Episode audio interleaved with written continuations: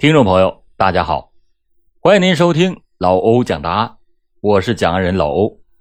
本期的故事来源《罪案人生》，原文作者李金龙。二零零一年四月十八日的这天晚上，吉林市昌邑区通江街某住宅小区的张金库的家里格外的热闹，客厅里聚满了来做客的老亲少故。这一天是张家女儿的定亲日，在白天，四十五岁的张金库携带着妻女，在亲朋好友的陪同下，一起来到了女儿的男友家，欢天喜地的会亲家。直到傍晚时分，才高高兴兴的返回家中。好客的张金库又自备了一桌酒席，在家里宴请亲朋好友。到了晚上八点左右，客人们酒足饭饱。准备告辞，张金库的夫妻俩就一边寒暄着，一边起身下楼送客。这张家是住在二楼，张金库的媳妇史淑燕把客人送到楼梯口后，转身就上楼了。张金库呢，则把客人一直送到了通潭大路，为客人打了出租车后，顺着胡同往回家走。张金库是做梦也没有想到，一场杀身之祸。正一步步的向他逼近。当他走到自己家楼前大概五十米远的食杂店的时候，楼的后面突然闪出了一条黑影，手里拿着凶器，对准他的头部，恶狠狠的就是一顿猛砍。没有一丝防备的张金库猛然的受此一击，妈呀一声倒在地上，随身携带的装有三百元现金的钱包也被抢去了。当天晚上，淅淅沥沥的下了一场春雨，昏暗的街路上很少看到行人。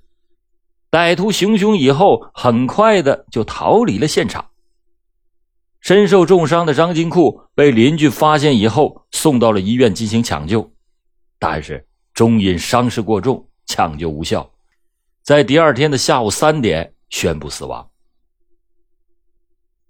血案发生以后。昌邑公安分局刑警二中队的中队长杨莹，还有指导员王全志，带领着侦查员们赶到了发案现场，并且及时的把案情向主管刑侦工作的副局长金兴俊，还有刑警大队的大队长高毅进行了汇报。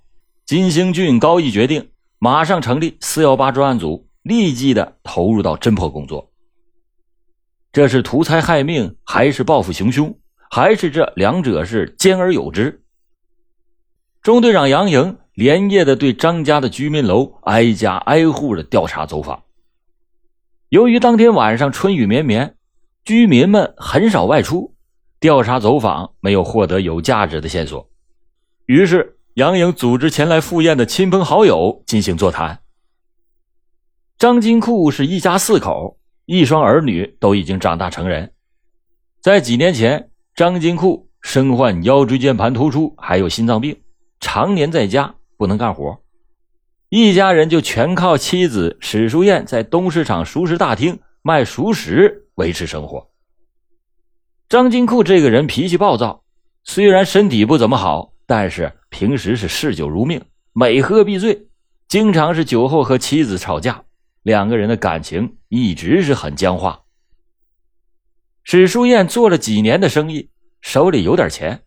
很瞧不起这个重病缠身，而且是嗜酒如命的丈夫，曾经多次的提出离婚，但是张金库考虑到一双儿女刚刚成年，就死活的不同意。从此这家里是战火不断。史书燕有杀人泄愤的心理因素，但是案发的时候史书燕正在家中招待客人，当时没有走的客人全都能够证实。另外，根据调查。就在案发的当天中午，张家曾经收到了亲家的五千元彩礼，由张金库交给女儿保管。结合案发现场上死者衣物被翻动以及现金被抢走的情况，这歹徒啊肯定是有备而来，应该知道张家收受彩礼这件事或者是了解张家当天会亲家的内情。于是，杨莹对死者当天的所有接触人员。进行了排查。找史淑燕了解情况的时候，史淑燕对丈夫的遇害十分的淡漠，毫无悲伤之情，仍然是谈笑风生，应对自如。史淑燕的反常表现引起了杨莹的警觉。虽然案发的时候她不在现场，但是雇凶杀人那也不是不可能。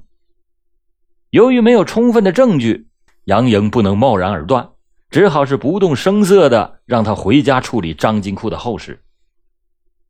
当杨莹再次的找到史书燕核实情况的时候，她却是一再的推诿，并且找出了很多借口回避调查。一会儿说啊正在处理丈夫的后事，没有时间；一会儿呢又说家里有客人，抽不开身。难道还有什么事情比追查杀害丈夫凶手更重要的事吗？鉴于他的种种反常的表现，杨莹就不能不对他另眼相看，就把他列为了重点的嫌疑对象进行审查。这一侦查意见得到了分局和大队领导的充分肯定和赞成。通过对史书燕的接触关系展开调查，一个叫王玉明的青年引起了杨莹的注意。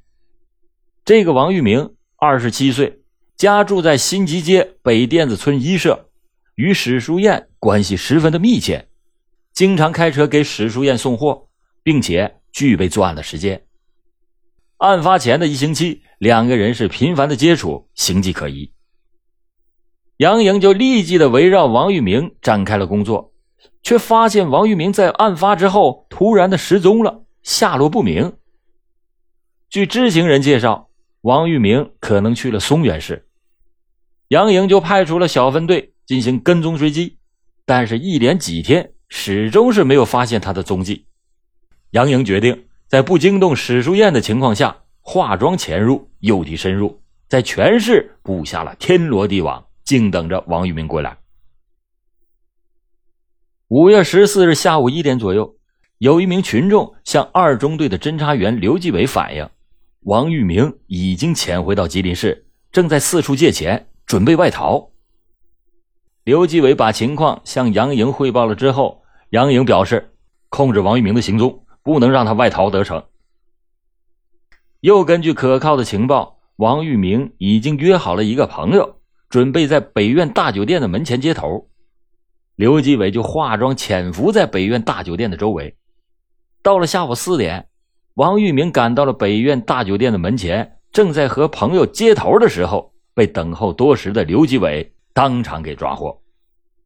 就在当天晚上，副局长金兴俊坐镇二中队，对王玉明展开了凌厉的政治攻势。王玉明开始是百般的狡辩，不肯认账。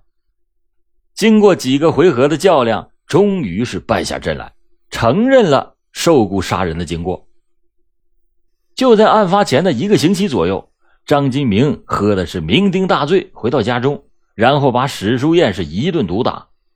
等到了第二天上午，史书燕就给王玉明打传呼，约他到二道江的市场见面。史书燕说：“啊，小明，我的身上被张金库打得青一块紫一块的，我实在是受不了了，求求你，你帮我找人把他整没了吧。”王玉明闻言一惊。心里暗暗想到：“这女人呐，这心可够歹毒的了。”但是想到有油水可榨，他就说：“这事儿挺大呀，我先问问吧。”史书燕说：“你无论如何，你都得帮这个忙。”王玉明则说：“人倒是有，就是得拿钱。”史书燕一问：“那得多少钱呢？”王玉明说：“怎么也得两三万块。”没想到史书燕却说：“行。”只要是你把他给我干掉，我出两万五。就这样，两个人是一拍即合，定下计谋之后，开始了实施犯罪计划。为了防止案发以后引起警方怀疑，史书燕决定暂时不动家里的钱，而是找亲属筹借。等到了第二天，史书燕找到了王玉明，交给他一个一万元的存折。到了四月十七日，也就是案发前一天的上午。史书燕又交给了王玉明一万元现金，并且告诉他，四月十八日是我女儿定亲，家里要宴请宾朋，这是个下手的好日子。王玉明就先行踩点之后实施了杀人计划。王玉明这谈的是绘声绘色，但是细心的杨莹在核对王玉明案发前一天的行踪的时候，却发现他说的话是漏洞百出。既然案子已经认了，又为什么说的是驴头不对马嘴呢？这后面肯定是另外有疑凶。在杨莹连珠炮的追问下，王玉明不得不彻底的缴械投降。他说：“案子我是参与了，但是人不是我亲手杀的。”杨莹是步步紧逼的问：“那是谁？”王玉明说：“是我大爷家的二哥王允密，家住在北甸子村一社。”在明察秋毫的杨莹面前，王玉明不得不又交代：“他说我答应了史书燕的事又收了史书燕的钱，便四处的物色杀手，最后找到了大爷家的二哥王允密，由他一手完成了杀人计划。”就这样，根据王玉明的供述，杨莹迅速的掌握了王允密的行踪。五月十六日，王允密从家中鬼鬼祟祟的出来，刚刚上了一辆公交车，就被潜伏多时的杨莹当场给抓获。这个王允密三十六岁，一九八五年因为抢劫盗窃被判刑十一年，在吉林省第一监狱服刑。一九九四年的十二月份提前出狱，在吉林市傍上了一个女大款，两个人同居了一年多，女大款的钱全部被他挥霍之后。两个人分手。王允密外出打工之后，始终是入不敷出。他听说有人要雇凶杀夫，便欣然的应允。他从王玉明的手里接过来八千元酬金之后，立即的进行了作案前的准备，购置了一个刨奔作为了凶器，又对张金库经常出入的楼道、街口进行了踏查踩点，并且对张金库骑的摩托车进行了辨认。四月十八日的晚上，史书燕给王玉明打电话，告诉了他和张金库从沙河子相亲回来的时间，让王玉明在楼下等候。当张金库骑摩托车回到家的时候，由于天亮人多，不便下手，两个人就只好作罢。